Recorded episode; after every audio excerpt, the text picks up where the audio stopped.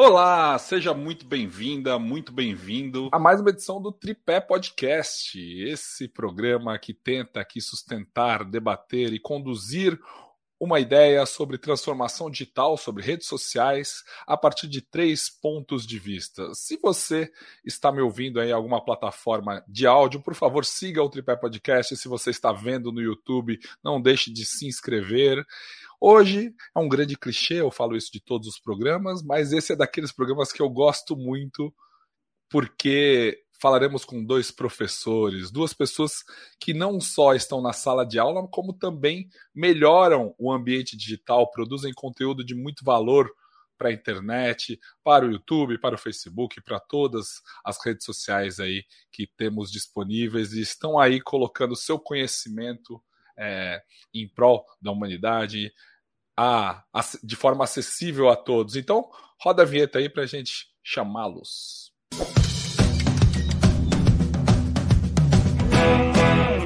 Luiz Felipe Pondé e professora Maria Homem, Maria Homem e Pondé, sejam muito bem-vindos ao Tripé Podcast. E olha, eu estava pensando aqui como que eu começaria esse programa, porque eu vi vídeos que vocês dois já se conhecem há 20 anos, a gente estava falando um pouco aqui nos bastidores, e eu estava pensando em formas de surpreendê-los, né? Mas é muito difícil surpreendê-los, primeiro quando vocês são professores, que já tem a plateia, acho que mais, mais difícil de todo mundo que, que, que se coloca na frente do público, né? E também é muito difícil porque você já tem uma história no mundo digital, já participaram de vários podcasts, mas eu fico na dúvida aqui sempre, porque a gente sempre começa com a pessoa que é a mais experiente, digamos assim.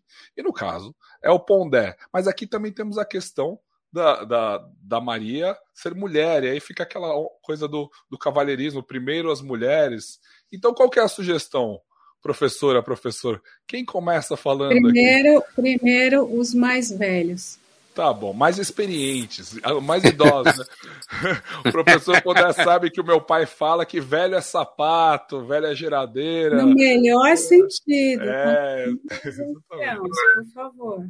Exatamente. Sabedoria e experiência, porque só experiência não conta nada, né? Você experimenta, experimenta, experimenta e está no mesmo lugar. Aí já diria Freud que você está na, na velha compulsão à repetição. Agora, que, que você fez com o que você experimentou, né? A Malu já começou. A Maria já começou, tá vendo? Damas primeiro. Você tá vendo, né? Mulher é fogo, né? Incrível. E é pior que ela nem percebe. Isso faz parte do encanto. Muito então, bem. posso começar? O que, que você quer me perguntar?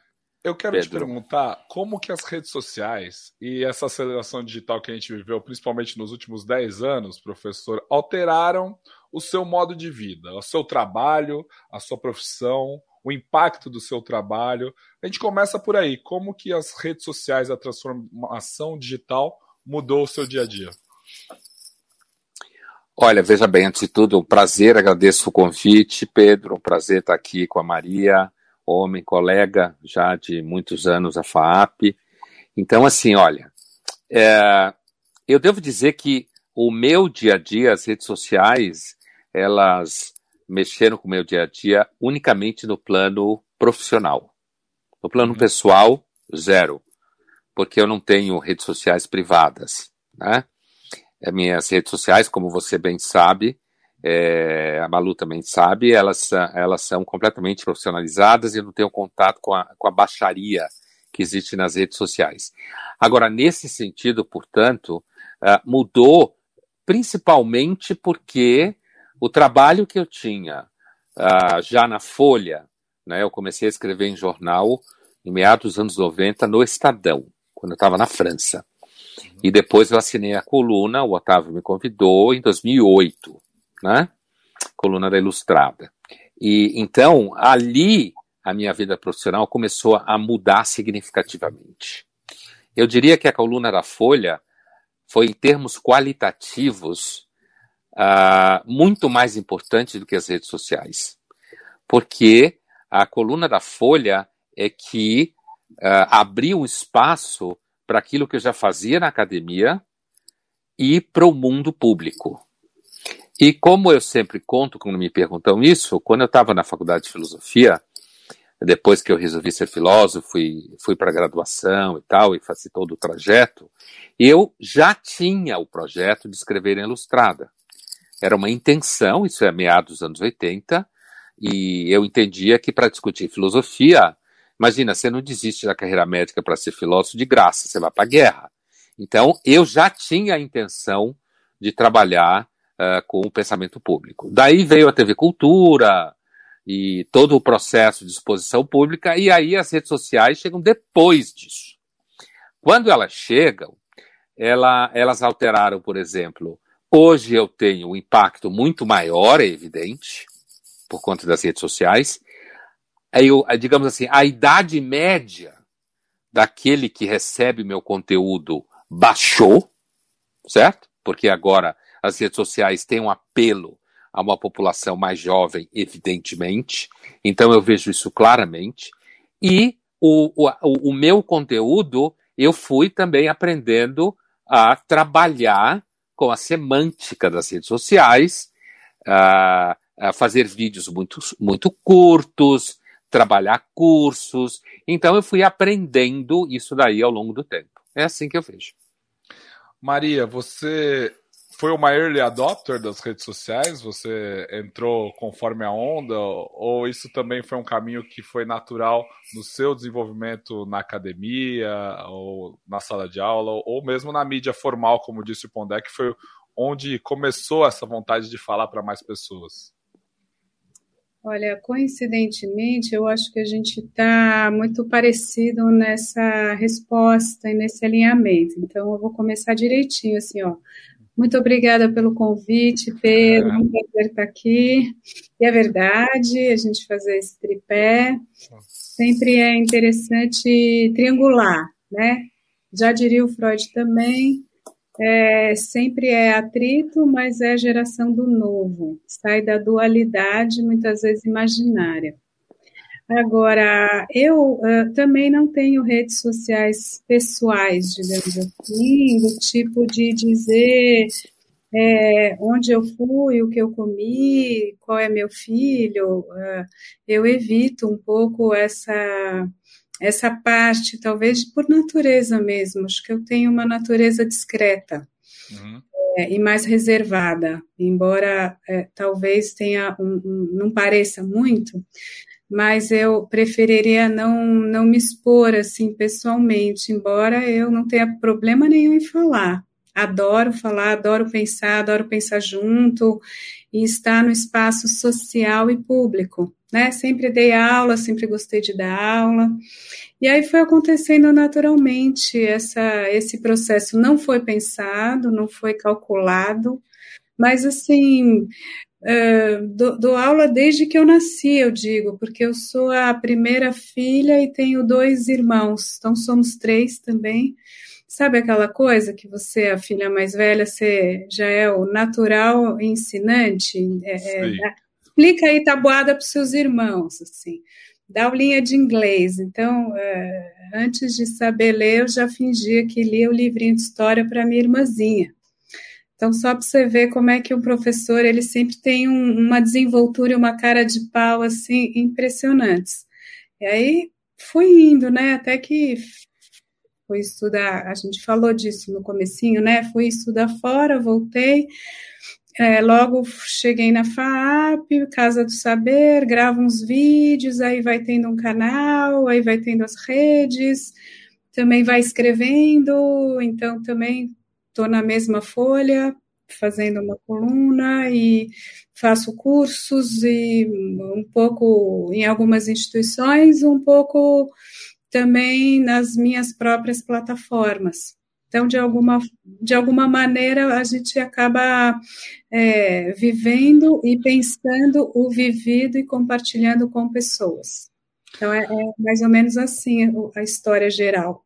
Muito bom. E eu vou continuar nesse nessa, nessa provocação que eu vou fazer para vocês dois, porque foi uma provocação que eu fiz também para o professor é, Karnal e professor Clóvis de Barros, no programa que a gente fez na, na semana retrasada, que eu disse que a academia muitas vezes demoniza quem vai para as redes sociais e quem abre, quem expande as, as paredes da sala de aula para um público que, na verdade, pode interpretar das diversas formas possíveis, como vocês sabem que o público acaba interpretando nas redes sociais. Pondé, por que, que a academia inveja quem se destaca? Essa é, um, digamos assim, uma, uma questão mais ampla. Né? É, eu comecei a experimentar esse, esse tipo que você chamou de inveja, né? Não, digamos, no universo amplo de colegas, seja na FAP ou seja na PUC. Não posso dizer que isso aconteceu assim por parte de todo mundo, porque não aconteceu. Né? Uh, agora, quando acontece, acontece porque uh, você uh, começa a ter uma projeção fora da academia, você começa a virar, em alguns momentos, referência do que está sendo discutido no espaço público, e eu comecei a ter essa experiência no seu âmbito negativo, né, uh, quando a, a Folha começou a me projetar. Uhum. Antes das redes sociais. Porque quando eu cheguei nas redes e sociais. De, a atividade de palestras corporativas também. É, não, mas antes tudo começou com a Folha. Sim. Né? Então, assim, as palestras corporativas e as redes sociais, quando elas chegaram, eu já estava num processo de afastamento do cotidiano acadêmico, ainda que continue presente. Então, por exemplo, na PUC, uh, quando as redes sociais chegam, eu já estou no momento em que a política universitária, especificamente na PUC, era muito difícil, porque a política universitária costuma ser muito violenta em universidades muito grandes, certo? Uhum. E então já havia ali um problema quando havia, porque não é com todo mundo, né? É importante que isso seja dito. Já havia no sentido de que eu na pós-graduação eu tinha muito aluno. Isso já é um problema. Então, da onde vem isso que você chamou de inveja? Vem da percepção de que você está ficando famoso. Sim. Vem daí. Então, eu experimentei, digamos, a, a, a, a fama que veio com as redes sociais, que é uma fama mais capilarizada, certo? Quando eu já estava num processo de afastamento. Então, as redes sociais não foi o que me gerou problema do ponto de vista da inveja que você falou. Foi Sim. a Folha, foi a TV Cultura, né? E aí, uh, eu, quando tomei a decisão, hoje na PUC eu tenho um laboratório uh, de política, comportamento e mídia que só não tem mestrado nem doutorado, só tem pós-doutorado, porque eu quis a CAPES fora da minha vida. Porque a CAPES é, é uma instituição de aferição de resultados e que ela se transforma também numa máquina de política institucional extremamente violenta. Então, eu tomei essa decisão na PUC, uh, essa decisão foi acolhida pela Fundação São Paulo, e eu comecei a desenvolver esse laboratório em 2018, né, um ano inteiro organizando ele. Então, quando a, a, as redes sociais começaram a pegar na minha vida profissional, que foi justamente a partir de 17, 16, é, é, não, é, eu não senti nenhuma diferença na academia, certo? Que eu senti quando a Folha e a TV Cultura começaram a me projetar. Na FAAP, o ambiente sempre foi um ambiente uh, bastante tranquilo em relação a isso. Às vezes a inveja também aparece de um modo silencioso, que é um processo de exclusão da sua pessoa do universo acadêmico, certo? Uma certa exclusão dos colegas que vão excluindo você, que é uma forma de atenuar a, a relação difícil com o fato de que você se transformou numa pessoa de projeção pública. A respeito justamente dessa, dessa mudança do, do, do, professor que acaba se destacando na, na, mídia formal e na mídia digital, que hoje vocês não têm só os títulos da universidade, mestrado, doutorado, pós-doutorado, vocês têm o seu número de seguidores nas suas redes sociais, na forma como vocês são apresentados pode vir primeiro os títulos e depois. E tem um canal do YouTube de mais de 100 mil inscritos, tem um canal, tem um Instagram com mais de 200 mil pessoas. Como que você lida com isso? Olha, é, são vários núcleos de valor e de sentido. E a vida é um pouco isso, né? Você faz vários combinados. Então, assim, a beleza. É, tem o, o, grupo que vai valorar o que é bonito, o que é feio, o que é estético, o corpo tal. Os objetos com os quais você se veste, que você coloca no seu corpo, a sua bolsa Birkin de 80 mil reais no momento, ou a bolsa descolada de 200 reais, ou de 20 a academia com os títulos e qualizar e os artigos que vão ter repercussão e que são fazem parte de uma métrica muito elaborada.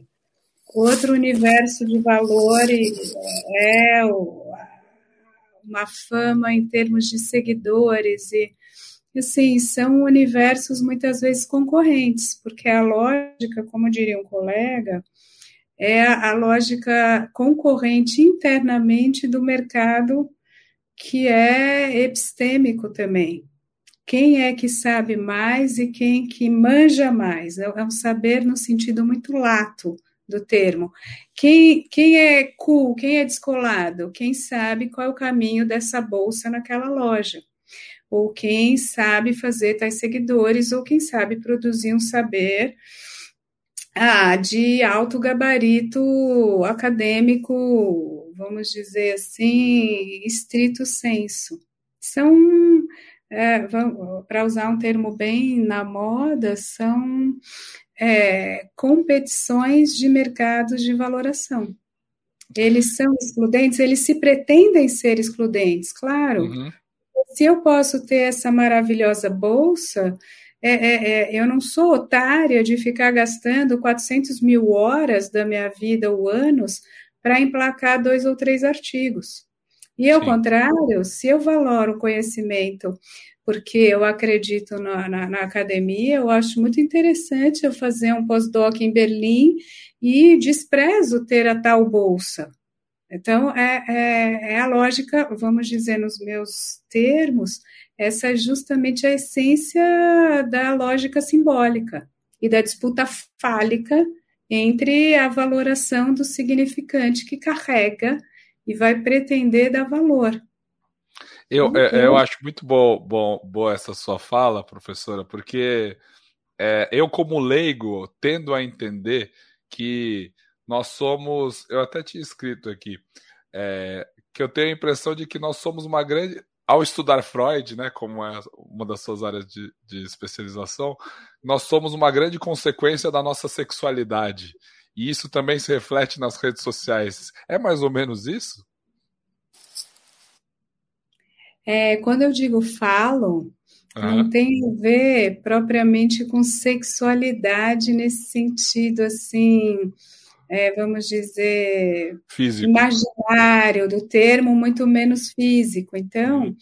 é, é até bom você colocar essa questão, porque não é falam no sentido de pênis ou corpo masculino, mas sim, como é que o Freud chegou no conceito de falo? A partir de presença ou ausência e de diferenças num corpo que também é real. Então, tanto faz ter ou não pênis, ter ou não útero, eh, vaginas, ou, eh, mas para a criança e do ponto de vista do humano, a gente já vai lá e bota um valor, bota uma lógica. Como é que o Freud chamou isso? Ah, a gente diz ter ou não ter.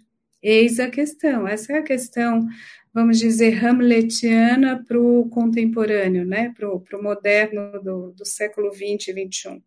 Então, a gente vai dizer, ah, tá, se tem, é fálico, se não tem, é faltante. Essa é a dialética falta e falo.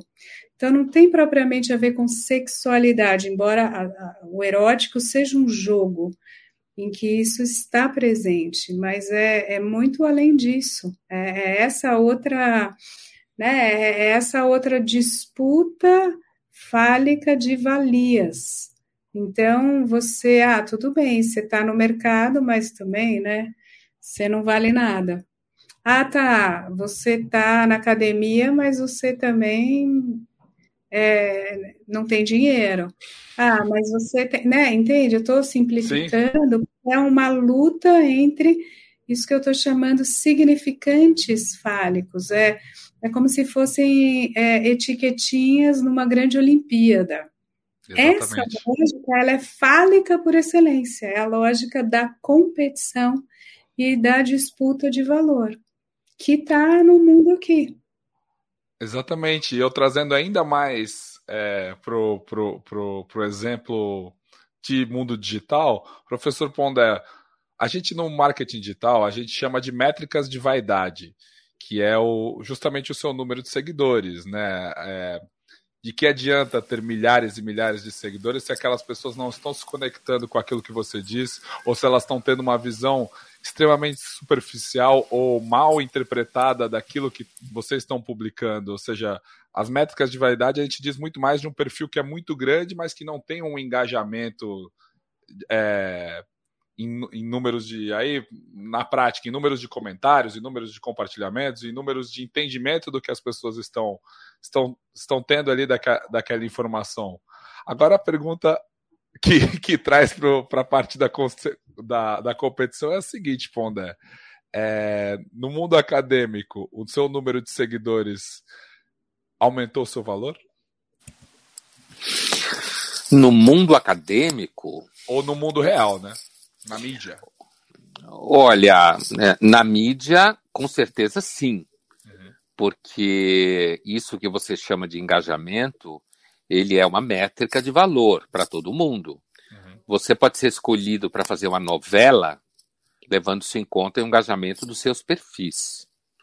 Então, é claro que é uma moeda, né? Assim, esse caráter fálico que falava Malu é exatamente isso, quer dizer, uma disputa por ter, ter poder, ser aquela palavra que nomeia a realidade, né? Que organiza a realidade. Então, uh, não só, digamos, no mundo acadêmico. Então, para a mídia, mais imediatamente, sim, mudou porque hoje, mesmo as plataformas clássicas de conteúdo, como TV ou jornal ou rádio, leva em conta no seu cotidiano, seja de produção de conteúdo, seja de produção de patrocínio, de investimento, uh, aquilo que antes era audiência, Agora é, antes de tudo, seguidores, engajamento, né? Então tem um impacto. A academia gosta de se pensar distante disso. O mundo das redes sociais é mais uma coisa da qual a academia quer se manter à distância para garantir a sua, a sua, um certo perfil aristocrático que é, caracteriz, que é característico da vida acadêmica. Né? Sim. Então, na academia, enquanto tal, eu diria que, ah, ah, digamos, o número de seguidores ou o resultado ah, do trabalho nas redes sociais, que no meu caso, e no caso de muitos colegas, é um crescimento, como chamam os especialistas como você, de, de crescimento orgânico, certo? E não crescimento estimulado a partir de técnicas de marketing digital propriamente, na academia, isso daí impacta mais diretamente na relação com os alunos. Porque, como os alunos são uma geração mais ligada a esse tipo de mérito e a esse tipo de métrica, que as duas palavras aqui convergem, certo? Métrica uhum. se transforma numa espécie de, mé de mérito. Sim. Então, eu diria que na academia o impacto é maior junto a aos colegas. Pode ser também do ponto de vista de marketing das instituições de ensino, que vão avaliar a, a, o, seu, o seu engajamento alto em redes sociais como forma uh, de impacto da própria marca. E aí, eu lembro de uma fala do, do escritor, de um historiador francês que fez parte da missão de fundação da Faculdade de Filosofia, Letras e Ciências Humanas, o Fernando Rodel, que ele escreveu uma carta em 37, Ele morou aqui em São Paulo entre 35 e 37 e depois uns nove meses em 45, depois da guerra. Que ele escreve um artigo, que era uma espécie de carta, mas é um artigo para os professores da rede pública, né, do Estado de São Paulo, em que ele, num dado momento, ele faz um lembrete dizendo: lembrem, professores, que vocês são elo na cadeia intelectual. Hoje, o professor, cada vez mais, vai se transformando num elo na cadeia de produção de marketing da instituição. Então, não só de marketing digital, mas de marketing de venda da própria instituição. Então, eu acho que o impacto aí se dá mais desse ponto de vista e não tanto da própria, digamos assim, do impacto do conteúdo que pode tá, pode estar tá sendo produzido. Porque você sabe, o marketing, no final das contas, é uma ciência de vendas. E as redes sociais são marketing digital. Esse é o grande risco de você se transformar em alguém que está sempre preocupado com o número de seguidores de engajamento que você tem. E preocupado com vender também. E essa é uma dificuldade muito grande de. E um preconceito também muito grande de, de que a academia tem em relação a professores, porque, Maria, o que, o que eu vejo é que, de muitas formas, a, a rede social ela transformou pessoas maiores que corporações, né? A gente vê esse movimento. Eu sempre dou o exemplo do, da rede social do, do Cristiano Ronaldo ter 200 milhões de seguidores e a rede social da Juventus, que é o time que ele joga, ter 50 milhões. A rede social da Bruna Marquezine tem sei lá quantos milhões de seguidores e a da Globo, na mesma rede social, é menor, porque a pessoa torna um, toma um protagonismo maior do que a instituição. E hoje nós vemos instituições vendendo seus cursos ou, ou vendendo a sua faculdade a partir de pessoas como você olha esse movimento da, da, do professor que se torna independente e começa, como vocês, também a comercializar os, próximos, os próprios cursos e ter uma atividade também fora da universidade? Será que essa é a vitória radical e fatal do individualismo moderno, hein? Será que aí a gente está perdido? Em que sentido? Partidos políticos, igrejas, universidades, casamentos, uhum. todas as grandes instituições que seguraram a humanidade por milênios, pré-modernas e algumas modernas, será que elas vão ser desmanchadas na nossa na nossa era? Será que aí então vamos vou radicalizar, hein, Pedro? Será que Mark Zuckerberg tão mais poder e tão mais dinheiro que um pobre Congresso, mesmo que de um, uma grande potência média, hoje em dia, né, pós-Cabul, já está complexa essa conversa, sem querer provocar. Sim. Será que o PIB do, do Face barra Instagram ser tão gigantesco, será que não é problemático para a concepção de sociedade que a gente está inventando? Será que Elon Musk, Jeff Bezos, esse trio, para falar em tripé, esse outro tripé ter tanto poder, ele não desmonta a própria democracia, a própria ideia de Estado, de grupo social? Então, você vê que essa conversa ela é interessante, ela é difícil, né? Uhum. Porque, então, o que, que vai ser um agrupamento? O que, que é um clube de futebol? O que é uma universidade? Não é propriamente uma universidade, então ela é um cabide, enquanto tem uma pessoa aqui que vai ser disputada, logicamente, por outra ali, é, e que vai ser marcada pela estrelinha dourada do individualismo fetichizado que é aquela figura. Né? Uhum. Enfim, é, isso complica a, a, nossa própria forma de trabalhar junto. E que coisa, porque então não, eu quero ouvir Pondé você também sobre isso, porque eu é, eu tenho uma grande preocupação sobre o futuro da, da educação o futuro das instituições de, de, educação. A gente sabe que nos Estados Unidos o ensino superior já está em xeque há alguns anos, o formato que ele tem, né, do, do aluno entrar e, e, ficar endividado e depois que ele sai ele não consegue pagar. Aqui no Brasil, acho que isso também é, acontece de outras formas. Como que você encara isso? dessa individualização dos professores e, e do, de como que a universidade vai se encaixar nesse futuro? Olha, Pedro, assim, seguindo na linha do que a Maria falou, é, quando ela amplia a questão do âmbito estrito da relação entre professor e instituição para o âmbito, âmbito muito mais amplo, né, que é o lugar da, do indivíduo e das entidades privadas uh, que têm impacto público. Né? Você tem essas grandes techs, elas têm um impacto público gigantesco, elas são responsáveis pela gestão de toda uma gama de elementos que geram tração nas redes sociais, e, no entanto, elas são empresas que têm dono, têm acionista, e elas respondem a isso. Elas não respondem ao mecanismo do direito público, da construção institucional, né?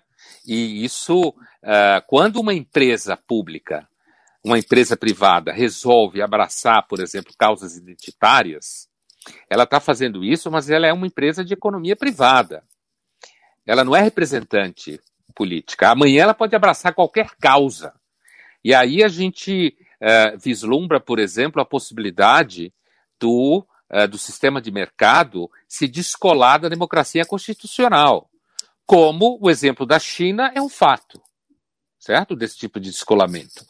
Então, o problema da relação entre professor e instituição, ele está é, dentro desse guarda-chuva maior que a Maria colocava. O mundo que a gente vive é um mundo que nasceu, grosso modo, do final do século XVIII para cá. Os últimos 300 anos foram atípicos. Se a gente tomar uma história e pré-história da humanidade, 400 mil anos, certo? Então, tudo que a gente considera como uma, um, um modo estável de existir, como Estado moderno, democracia liberal constitucional, diferença entre público e privado, o modo da educação se organizar. Isso é uma coisa que daqui 500 anos pode ser completamente outra. Ou, completamente ou 20, outra. Ou 20 anos, professor. No... É, ou 20 anos, é, mas eu quis dizer 500 anos uhum. para produzir uma certa um certo Maturidade. desprezo. Não, não, não, desprezo pela nossa época. Desprezo, não maturidade. Associa, porque... desenvolve. É, desenvolve. não, porque assim, porque nós somos uma época que é, é, a gente se considera sempre o produto de um processo evolutivo, não no sentido darwinista, no sentido hegeliano. A gente se considera o resultado de um processo evolutivo, o que para mim, como sempre, é um fetiche. Eu não acredito nessa evolução hegeliana, né? Então, por isso que eu falei 500 anos e não 20. Porque 20, talvez, quem estiver vivendo daqui 20 anos, ou virando jovem daqui 20 anos, ainda não tem aquele desprezo que a gente tem pelo mundo que existiu há 500 anos atrás. Talvez eles olhem para trás e digam coisas como: veja só, aqueles idiotas confundiam reprodução com sexo, por exemplo. Certo? Aqueles idiotas ainda viviam, eles ainda acreditavam que a escravidão era uma coisa que desapareceu com certeza da face da terra certo? E a gente pode viver o um momento em que a dissociação econômica e política seja tal que a escravidão volte, com é. certeza, certo? Se você tiver uma dispersão e desorganização profunda, pode acontecer, e aí a gente pode lembrar não só o fato de que a União Soviética produziu muito nos anos 30 e 40 por conta da escravidão que ali havia, como o Talibã pode reinstituir processos de escravidão, para usar o exemplo que a Maria falou com relação a Cabul, certo? Sim. Então, nesse sentido, uma transformação como essa da educação pode ser uma transformação que, no cenário maior, ela simplesmente desapareça do mapa. Agora, diminuindo o foco do olhar, certo? Diminuindo o foco do olhar, a educação é uma área muito frágil, muito vulnerável. Sempre gerou pouco dinheiro, Uhum. Uh, sempre foi vista como uma área em que, por exemplo, vão pessoas ou muito apaixonadas que tomam decisão quando é jovem, ou pessoas que não conseguiram ir para outra área, como muitos alunos assim o pensam, certo? E, portanto. Professor, professor, o senhor não trabalha, o senhor só dá É exatamente aula? essa frase, é exatamente essa. Agora, a frase que professores como eu e a Maria ouvimos é: ah, professor, você ainda dá aula depois de ficar tão famoso? Ah, Por é. quê? Certo? Então, assim, a, a, então, portanto, a educação é muito frágil. Ela tem pouco dinheiro, ela gera pouco dinheiro, ela gera pouco interesse, certo? É, é, o interesse dela hoje é cada vez mais na área de produção de profissões, na área de marketing, como mercado, como economia, certo? Então, nesse sentido, a, a, a transformação que a educação passa por conta das, da transformação do marketing digital é possivelmente na linha do que eu dizia antes. Talvez daqui 20 anos, com o número que você falou, as instituições de educação sejam unicamente reprodutoras da máquina digital de produção de riqueza. É. E o conhecimento aí seja cada vez mais o conhecimento mediado pelo marketing, que é o grande narrador do mundo contemporâneo. No nível, inclusive, individual, quando a gente se transforma em marca. E você começa a gerir a sua vida profissional com a marca individual que você é e volta ao que você falava do Cristiano Ronaldo ser maior do que a Juventus e de tais professores serem maior do que a própria marca, né? E aí aparece uma coisa interessante que às vezes é o seguinte, a instituição, às vezes para sobreviver, ela tem que esmagar as grandes marcas individuais. Ela tem que excluir, porque senão essas marcas individuais criam desorganização interna. Sim. Por exemplo, alunos podem começar a não querer fazer o curso da professora tal e só querer fazer a disciplina da Maria. Porque é. ela é muito mais famosa. Certo? Maria, como você enxerga isso? É... Você é otimista ou pessimista? Eu sempre digo aqui no programa que eu sou um otimista em relação ao mundo digital. Eu acho que a gente. Não, não, não à toa eu trabalho com isso, mas eu entendo que pessoas como vocês melhoram o ambiente digital e acho muito importante que vocês estejam, mesmo de forma é, profissionalizada, mas que o conteúdo de vocês da academia esteja acessível a mais pessoas. Eu acho que isso é um trabalho bom e apesar de nós termos tantos vilões aqui na história, né? O Mark Zuckerberg, o, o, trio também com tanto poder e governos tentando ir contra o poder que eles que o, que o serviço, de, que o monstro que eles criaram acabou dando também para as pessoas ao democratizar o acesso, e aí a gente cria essas bolhas de desinformação e fake news, e, e, também, e ao individualizar tudo, tudo fica meio parecido, né? Porque não tem a chancela da universidade. Ou seja, é, muitas vezes as pessoas entendem que alguém, porque tem um, um, um alcance muito grande em número de seguidores, também é referendado ou, ou o conteúdo que ele vende, o conteúdo que ele coloca é bom, mas aquilo não tem nenhuma base no final das contas. Você é otimista ou pessimista? Oh, eu, eu, eu sempre respondo essa pergunta dizendo que eu não sou nem otimista nem pessimista, porque são, são meros filtros afetivos. Uhum. Tanto ótimo como péssimo é um juízo que não, não faz sentido para alguém que está numa posição analítica. Então, eu sou, ou tendo a ser, eu procuro sempre buscar ferramentas para ser realista e para ter uma posição de trabalho analítica. Agora, é, só, só para voltar na coisa em si, eu vou pegar o que o Felipe trouxe aqui, da universidade ser aristocrática, que essa é uma transformação importante, então acho que vale a pena dar uma. Vou devolver essa bola aqui, porque o que está acontecendo é. Será que então é, que a gente vive é a des aristocratização do mundo de forma geral, ou isso é ilusório e tem uma outra aristocracia que é justamente dos produtos de alto marketing, tipo Anitta, Cristianos Ronaldos e derivados, ou pequenas estrelas do showbiz acadêmico, né? Uhum. Porque, porque, assim, sem dúvida, é, tem muito mais gente, literalmente, na universidade que jamais estaria lá antes. Então, isso é dado. Você deve ter assim planilhas mais apuradas do que eu e fazer leituras desse mapeamento com as suas bolhas melhor do que eu posso ver, mas assim, É, na FAAP, particularmente, não chegou tanto isso, mas eu tenho vários colegas que dão aula na USP. E uh, nos últimos 20 anos, um perfil da era Lula, com certeza, ou desse, dessas décadas, vamos provocar aqui, social-democratas no Brasil, FHC, lulismo, você colocou muita gente, classe B, C, eventualmente D, na universidade, inclusive pública, o que queixa das elites que vão colocar seus filhos para estudar fora do Brasil. Agora, a, a questão é, fica: isso é mais democracia? Isso é interessante? Isso é voz para todos nós? Ou isso é, como diriam alguns, nivelar por baixo?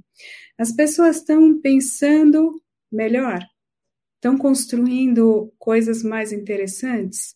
A gente lê e escreve de uma maneira menos ignorante para mais gente? Será? Olha, eu, eu diria primeiro o seguinte: é, são, são muitas questões, né? Aparentemente a gente pode estar lidando com o mundo digital, mas na realidade a gente está lidando com muitas questões, né? Primeiro, começando por uma questão pontual em relação à, à condição de coordenador de curso, o coordenador de curso hoje é, ele transformou, ele passou por uma transformação que hoje ele é um burocrata, tá? Ele é um burocrata operador. Ele é um gestor de problemas burocráticos vinculados a demandas de agências reguladoras, como o MEC ou CAPES, certo?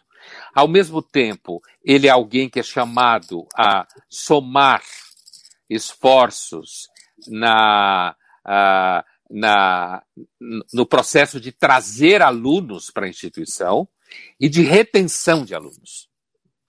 Então, nesse sentido, eu a, a minha função de coordenador hoje é uma função que está muito distante dessa coordenação.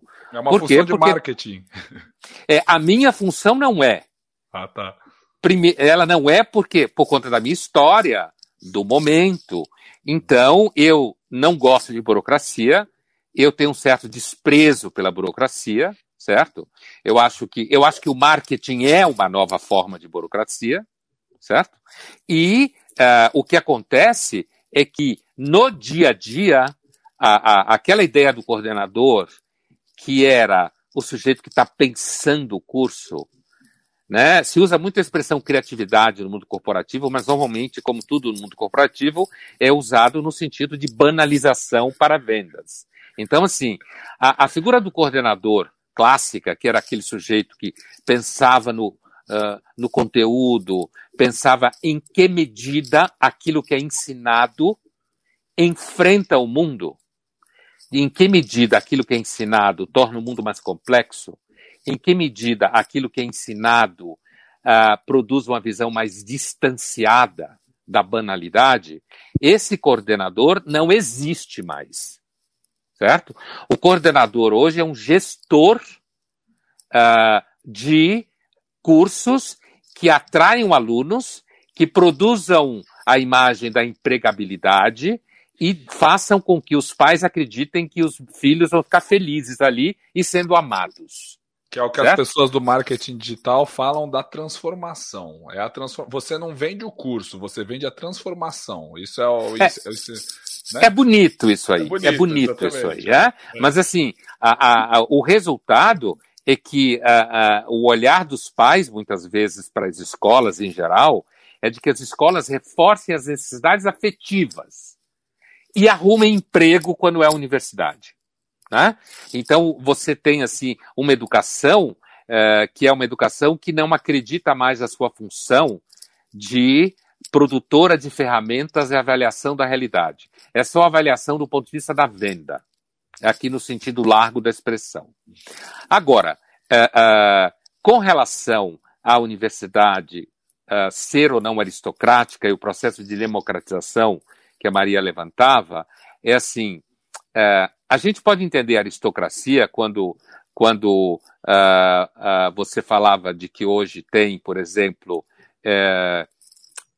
Cristiano Ronaldo e Anitas e figuras que, que têm alto faturamento e mesmo os caras que estão uh, à frente dessas grandes empresas, seja a Amazon, seja a Apple, seja a Alphabet, ou seja, seja lá o que for, é uma aristocracia diretamente ligada, ligada à ideia de transformação das agências de poder. Então, antes você tinha um poder associado a uma nobreza de terra, por exemplo. Uh, agora você pode entender que você tem um poder associado àqueles que estão gerindo de alguma forma o fluxo do capital. E essa é uma discussão que começa também no final do 18, entre as duas tradições que nascem na época, liberais e conservadores na Inglaterra, nos Estados Unidos, na França, na Alemanha. Quer dizer, e nós ainda estamos dentro desse debate. A gente vive num mundo que foi pensado institucionalmente no final do século XVIII e ao longo do século XIX certo? E é esse mal-estar com o que aparece como democratização digital, impacto na política partidária, gestão do poder público pelas instituições, estão um pouco atropeladas por esse fenômeno aí, né? Agora, também há um entendimento de aristocracia, que é o um entendimento que apareceu no confronto com o processo de nascimento da Revolução Industrial Burguesa, que é a ideia de uma aristocracia como aquela que recusa o vínculo mercantil como chave de valor.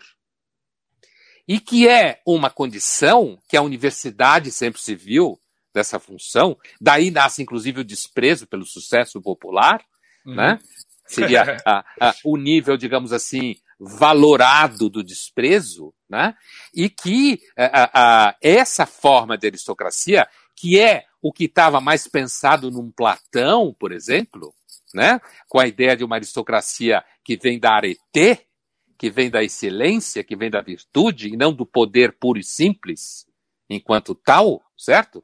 Essa figura de aristocracia que foi sendo assimilada a poderes, a, a herança de sangue e tudo mais ao longo da história, esse tipo de aristocracia é que faz com que você diga, por exemplo, figuras que têm alto impacto econômico, elas têm alto impacto econômico numa chave de análise e valoração tipicamente da evolução burguesa em que a gente vive. Quanto mais dinheiro gera dinheiro, mais poder você tem. E aí fica sempre aquele olhar de fora que diz assim: é, mas é, entrega a discussão do mundo na mão de alguém que tem 5 milhões de seguidores, é um youtuber, sei lá o quê, com 5 milhões de seguidores, mas que não tem nenhum repertório de análise da complexidade do mundo. Então, nesse sentido, aquilo que a Maria chamava de democratização ou nivelar por baixo, certo? Uhum. Acaba acontecendo quando você começa a, a buscar entendimento da realidade a partir da métrica de engajamento, que é o que acontece hoje. E eu não vejo retorno, aquela, aquele jogo pessimismo-otimismo, né? Que apareceu quando eu me referia daqui a 500 anos teremos, terão desprezo pela nossa época, é porque a gente não percebe, mas normalmente aqueles que vieram depois, a partir dessa visão hegeliana de evolução, tende a sempre desprezar o que existiu antes. É verdade. E eu acho engraçado porque a sua visão me lembra um pouco. Eu gosto muito de cinema, né? E, e, e eu, na faculdade, quando eu estava estudando o Kubrick, o Kubrick tem um desprezo pela, pela, pela, pela raça, pela humanidade, né? Pela, apesar de ter produzido coisas tão belas a respeito do, de nós seres humanos, ele, ele entendia que o ser humano é, não, não tem jeito, né, Pondé? Você também tem um pouco dessa visão que o ser humano vai se desprezar? Não, não, também... eu não tenho, não tenho desprezo pela é. espécie humana, porque eu não sofro de alto ódio. Isso, né? exatamente. Eu não tenho desprezo. Acho que o Kubrick sofria um, sofria um pouco. Né? É, é, assim, não, não é desprezo pela espécie humana.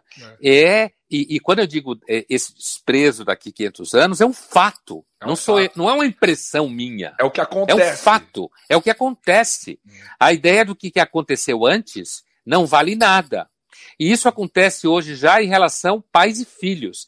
Há 20 anos ou mais, na oportunidade de discutir temas como esse, relação pais e filhos, é, com os alunos, eu já vejo, todo mundo sabe disso, do desprezo que existe pelas gerações anteriores. Pela, é, e aí o marxismo mais elementar explica. É a confusão entre geração de humanos com geração de iPhones. Certo? Uhum. Você assimila a ideia de que o que nasce agora é sempre melhor do que o que nasceu há 100 anos atrás ou 200 anos atrás certo? Uhum. Então, eu não vejo nenhum indicativo, e aí eu vou fazer um paralelo. No começo da pandemia, me perguntava o tempo inteiro, deviam perguntar para Maria também, para todo mundo, para o Karnal, para o teu pai, o Cortella, para o Clóvis, que, que, e para todo e para um monte de gente, se, se, eu achava que a humanidade ia sair da pandemia melhor. Essa é, é uma pergunta de iniciante. A humanidade nunca saiu melhor de pandemia nenhuma. Nunca saiu e não está saindo. É óbvio que não. Certo? A, a, a, o, o tal otimismo que se fala hoje é o otimismo do dinheiro. Eu quero ganhar dinheiro, eu quero ter sucesso, então eu tenho que vender a ideia de que tudo está melhorando para que eu consiga ganhar mais dinheiro. Certo? Isso não significa que a humanidade sai pior da pandemia. Significa que a humanidade ela é do jeito que ela é há 400 mil anos. E ela não vai ficar melhor de um dia para o outro, ou porque um banco. Imagine, caros colegas, hoje quem narra a evolução da sociedade é comercial de banco. Como alguém pode confiar nisso? É, a retomada, né? Maria, eu, eu, acho muito engraçado isso que o Pondé falou, e ele tem total razão. E, e, e, eu não quero ouvinte, espectador, que você fique desesperado, desmotivado, até porque estamos tentando alcançar mais pessoas, então vendo aqui um, um otimismo, brincadeira, né? Um otimismo em relação a, to, a todo esse mundo e uma e uma esperança ativa de tudo que, que pode acontecer. Mas, Maria, você citou antes a questão do, do, do, do, do, Lula, do movimento do FHC, de colocou pessoas que não estavam na, na, universidade. E hoje, com o mundo digital, a gente vê muitas pessoas discutindo temas em que elas não têm o, o menor, o menor, menor base para discutir. E aí você fez uma reflexão muito interessante no seu, no, no seu canal e nas suas redes sobre meme. É, também que você trouxe a partir de uma discussão com, com alguém mais, não sei se era o seu filho, mas alguém, alguém, alguém mais novo ali que você tem, tem mais próximo de você.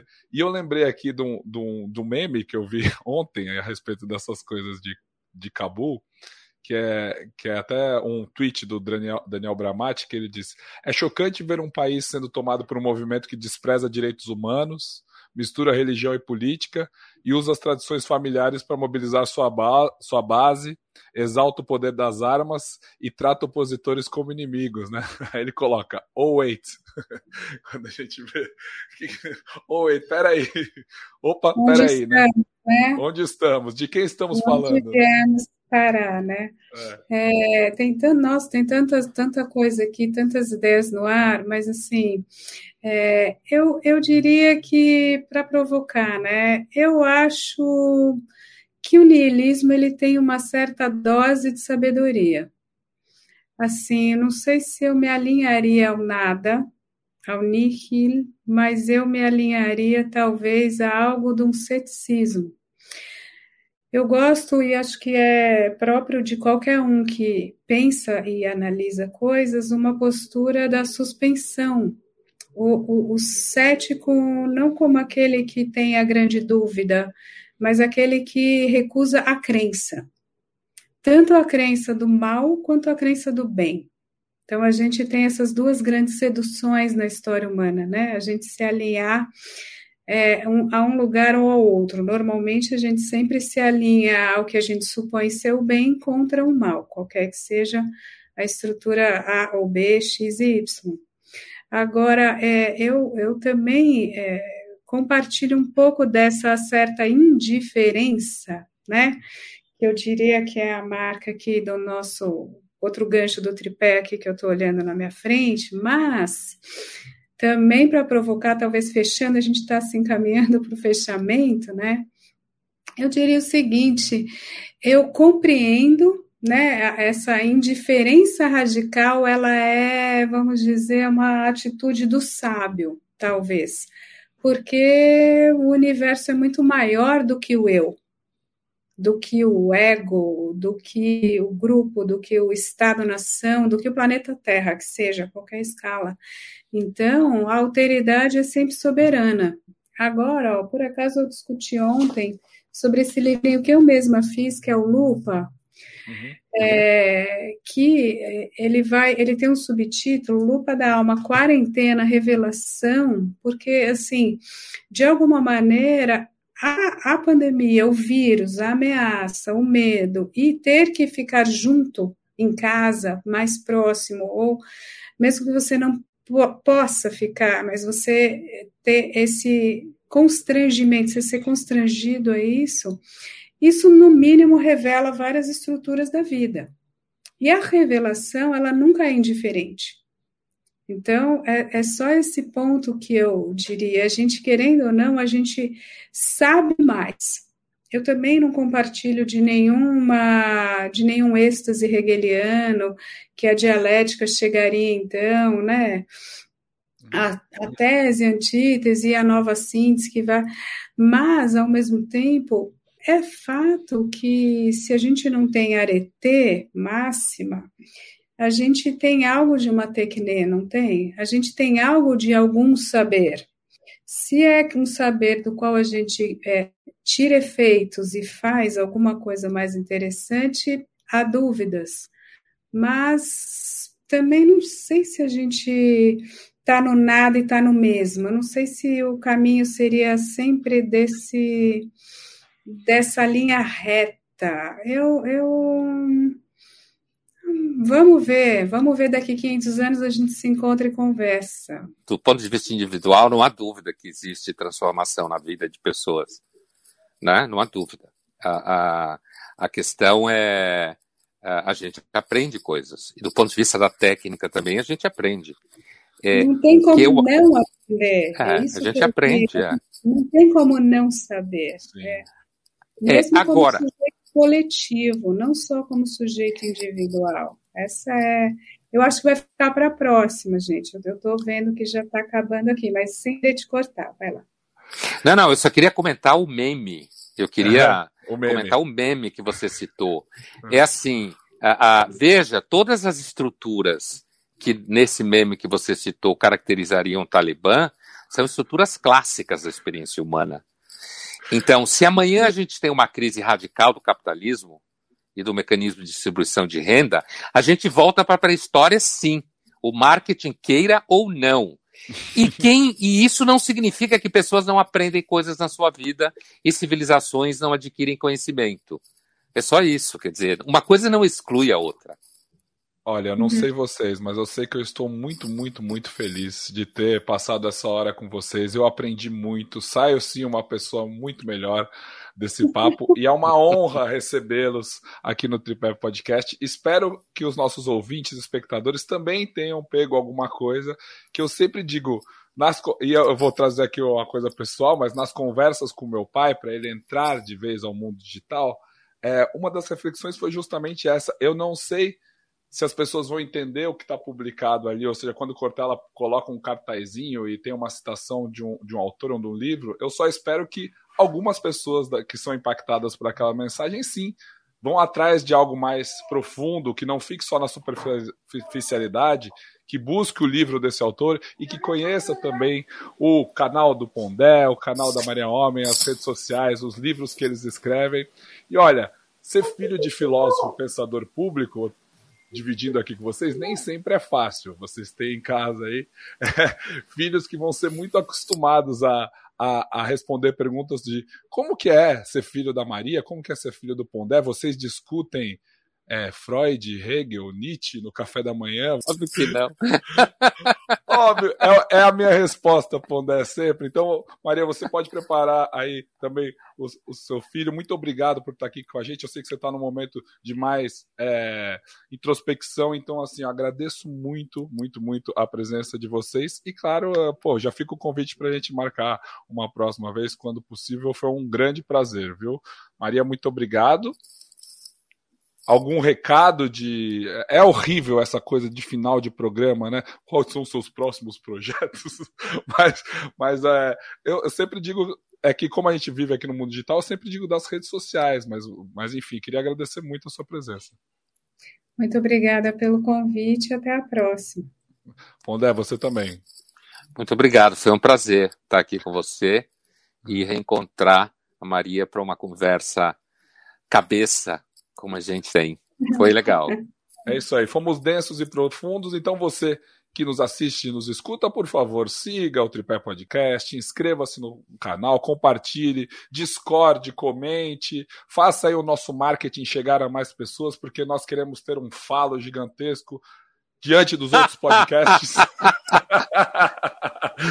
e é isso aí. Muito obrigado, gente. Tchau, tchau. Obrigado. Tchau, tchau. É.